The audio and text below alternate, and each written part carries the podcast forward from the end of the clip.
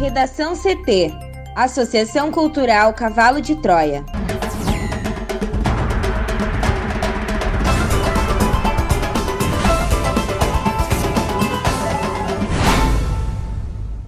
Agora, no Redação CT, MP denuncia seis pessoas por morte de João Alberto no Carrefour. Quase 70% das vítimas de trabalho infantil são pretas ou pardas, diz IBGE. União Europeia iniciará vacinação contra a Covid-19 em 27 de dezembro. URGS aprova vestibular 2021 em menos dias e com redução do número de questões.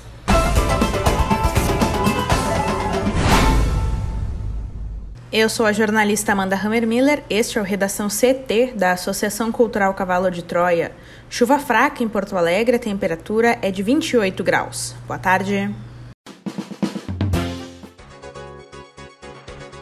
A instabilidade volta a marcar presença e novamente a partir da tarde tem chance de chuva em grande parte do Rio Grande do Sul. São esperadas pancadas fracas e isoladas na região metropolitana e na região central. As temperaturas seguem elevadas, com máxima de 31 graus na capital. A previsão do tempo completa daqui a pouco.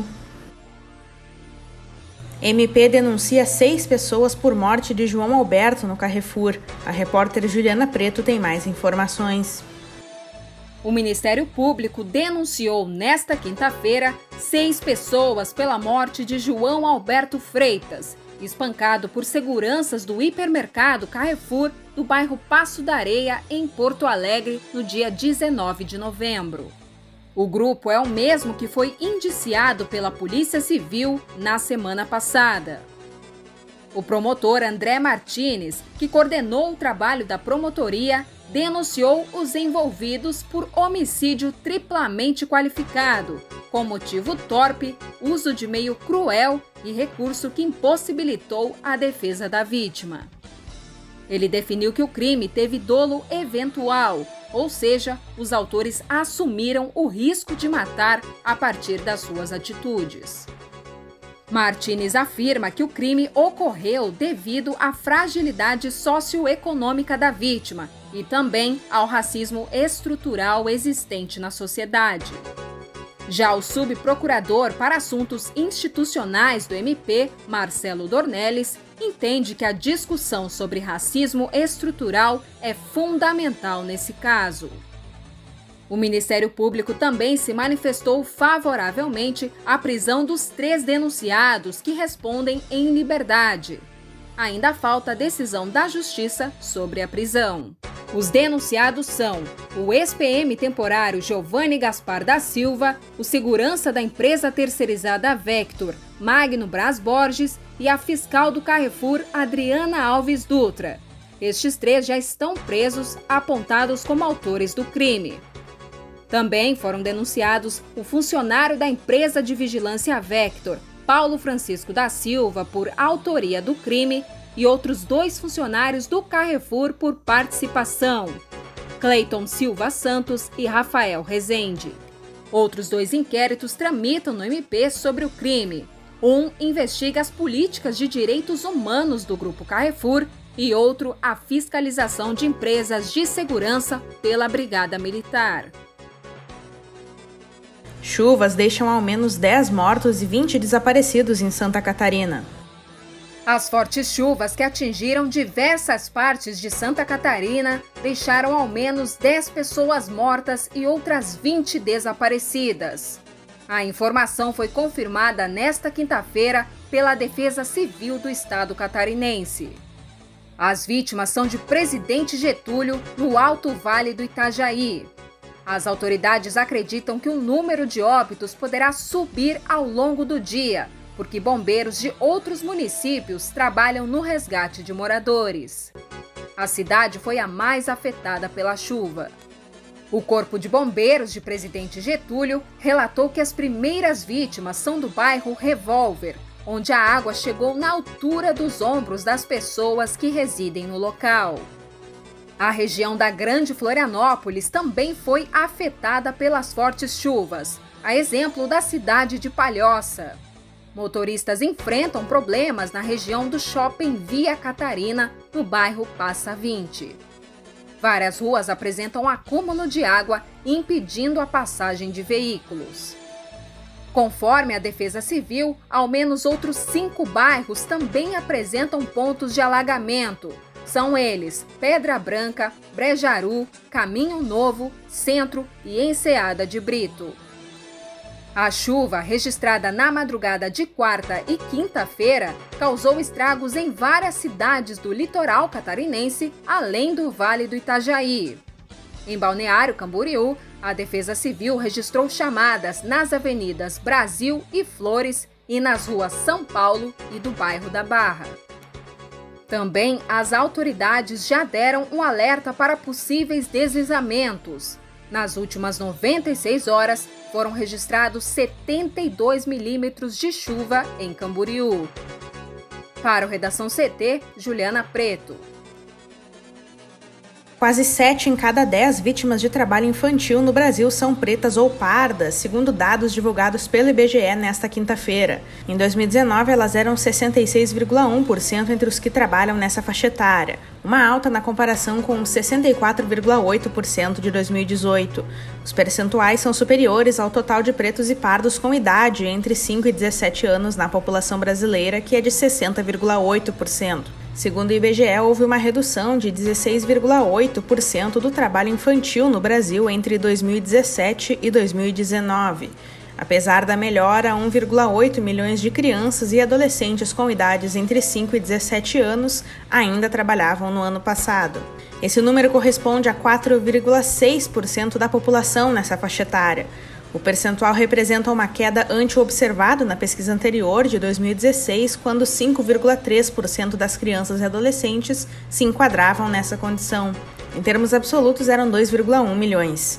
É considerado trabalho infantil toda atividade econômica ou de alto consumo perigosa ou prejudicial à saúde e desenvolvimento mental, físico, social ou moral das crianças e que interfira na sua escolarização. Atividades de alto consumo envolvem quatro conjuntos de trabalho: cultivo, pesca, caça e criação de animais, produção de carvão, corte ou coleta de lenha, palha ou outro material, fabricação de calçados, roupas, móveis, cerâmicas, alimentos ou outros produtos. E construção de prédio, cômodo, poço ou outras obras de construção.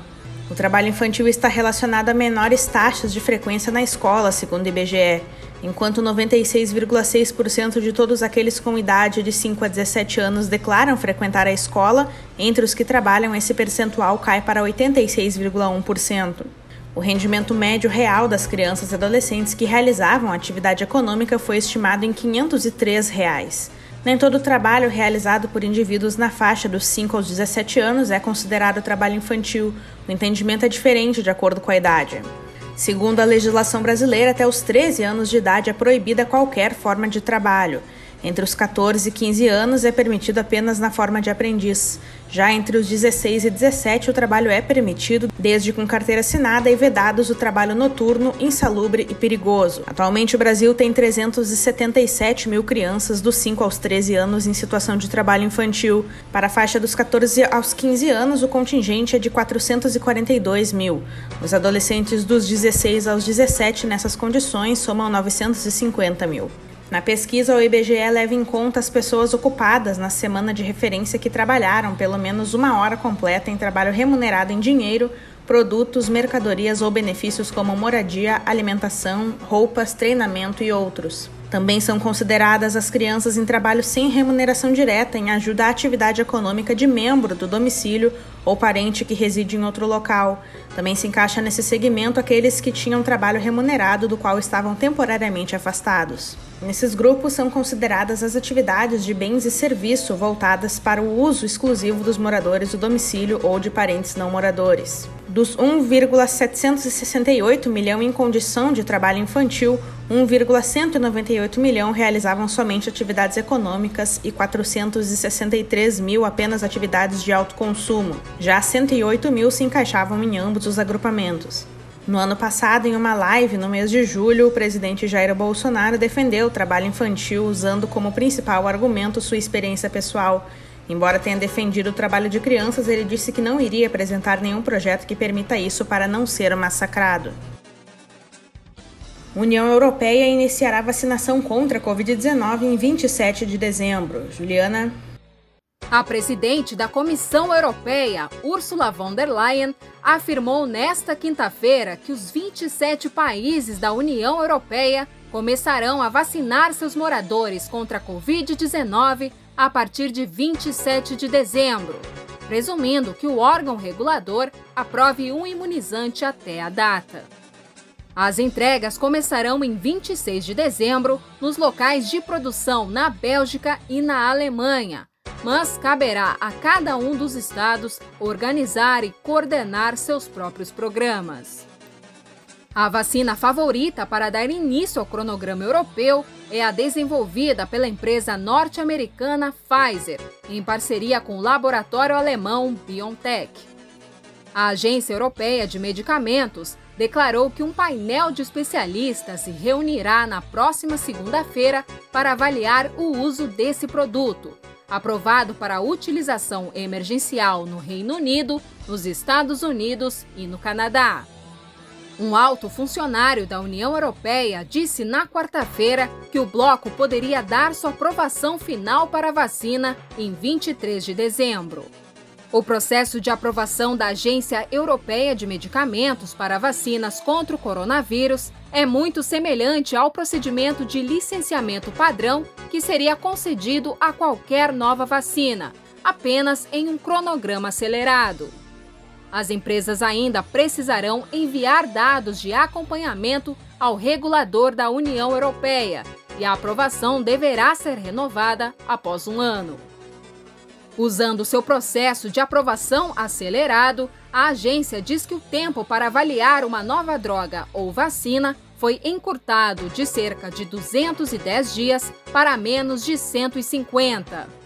Durante a reunião na próxima segunda-feira, especialistas discutirão os dados por trás da vacina da Pfizer.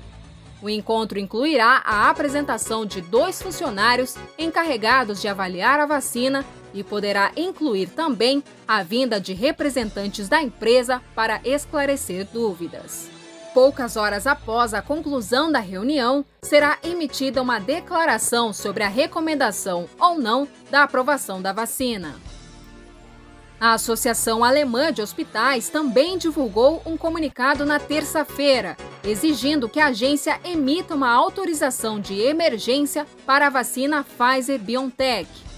Dessa forma, os trabalhadores podem ir para asilos para vacinar aqueles que correm maior risco. Sigo contigo, Juliana, agora para falar de previsão do tempo. Nesta quinta-feira, a instabilidade volta a marcar presença e novamente a partir da tarde, quando sistemas de baixa pressão atmosférica localizados no Paraguai e no norte gaúcho devem provocar chuva em grande parte do Rio Grande do Sul. Conforme a SOMAR Meteorologia, são esperadas pancadas fracas e isoladas nas regiões metropolitana e central. Já no litoral norte, na Serra e nas regiões norte e noroeste do estado, as precipitações devem ser mais intensas, entre moderadas e fortes, podendo chegar acompanhadas de descargas elétricas e rajadas de vento.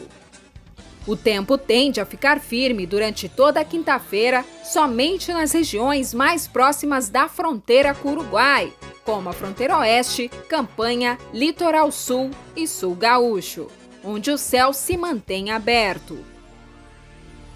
As temperaturas seguem elevadas, com máxima de 37 graus prevista para Porto Xavier, no noroeste do estado. Em Porto Alegre, a máxima pode chegar aos 31 graus e a previsão é de sol com muitas nuvens e pancadas de chuva à tarde e à noite. Já na sexta-feira, a tendência é de que o tempo continue instável no estado, com exceção do extremo sul gaúcho, onde não deve chover. Muito obrigada. O Conselho de Ensino, Pesquisa e Extensão da Universidade Federal do Rio Grande do Sul aprovou alterações na Resolução 46 de 2009 sobre a aplicação do concurso vestibular 2021. As principais mudanças dizem respeito ao número de dias de provas, que será reduzido de no mínimo quatro para no mínimo dois dias, e ao número de questões das provas objetivas, que será diminuído de 25 para 15 em cada. A justificativa é a garantia das condições sanitárias na realização das mesmas. Tais alterações propostas pela Pró-Reitoria de Ensino e pela Comissão Permanente de Seleção e analisadas pelos conselheiros serão válidas apenas para a edição 2021 e ocorrem por causa das limitações impostas pela pandemia do novo coronavírus. Continua sendo garantido o atendimento especial por motivos de liberdade de consciência e de crença, bem como a possibilidade de solicitação de uma hora adicional para casos específicos. Na aplicação das provas serão seguidas as normas e os protocolos estabelecidos pelo comitê responsável pelo plano de contingenciamento frente ao risco de disseminação do novo coronavírus e pelas autoridades sanitárias dos municípios de aplicação. Além das alterações na resolução, o relato sobre o vestibular no CEP indica a proposta de duração de cada dia de prova em 5 horas e 30 minutos e que os locais de prova deverão ter ocupação máxima de 50% da capacidade original. Além disso, há o indicativo da ordem de aplicação das provas do concurso vestibular 2021. O primeiro dia será língua portuguesa, literatura em língua portuguesa, língua estrangeira moderna, história e matemática. O segundo dia, redação, física, biologia, química e geografia. As definições dessas indicações, bem como as datas e o edital, serão apresentadas posteriormente pela Comissão Permanente de Seleção. A data da aplicação, que faz parte do calendário escolar, deverá ser igualmente aprovada pelo CEP. Redação CT. Apresentação Amanda Hammermiller. Colaboração Juliana Preto. Uma produção da Associação Cultural Cavalo de Troia com o apoio da Fundação Lauro Campos e Marielle Franco. Próxima edição amanhã, a uma hora. Boa tarde.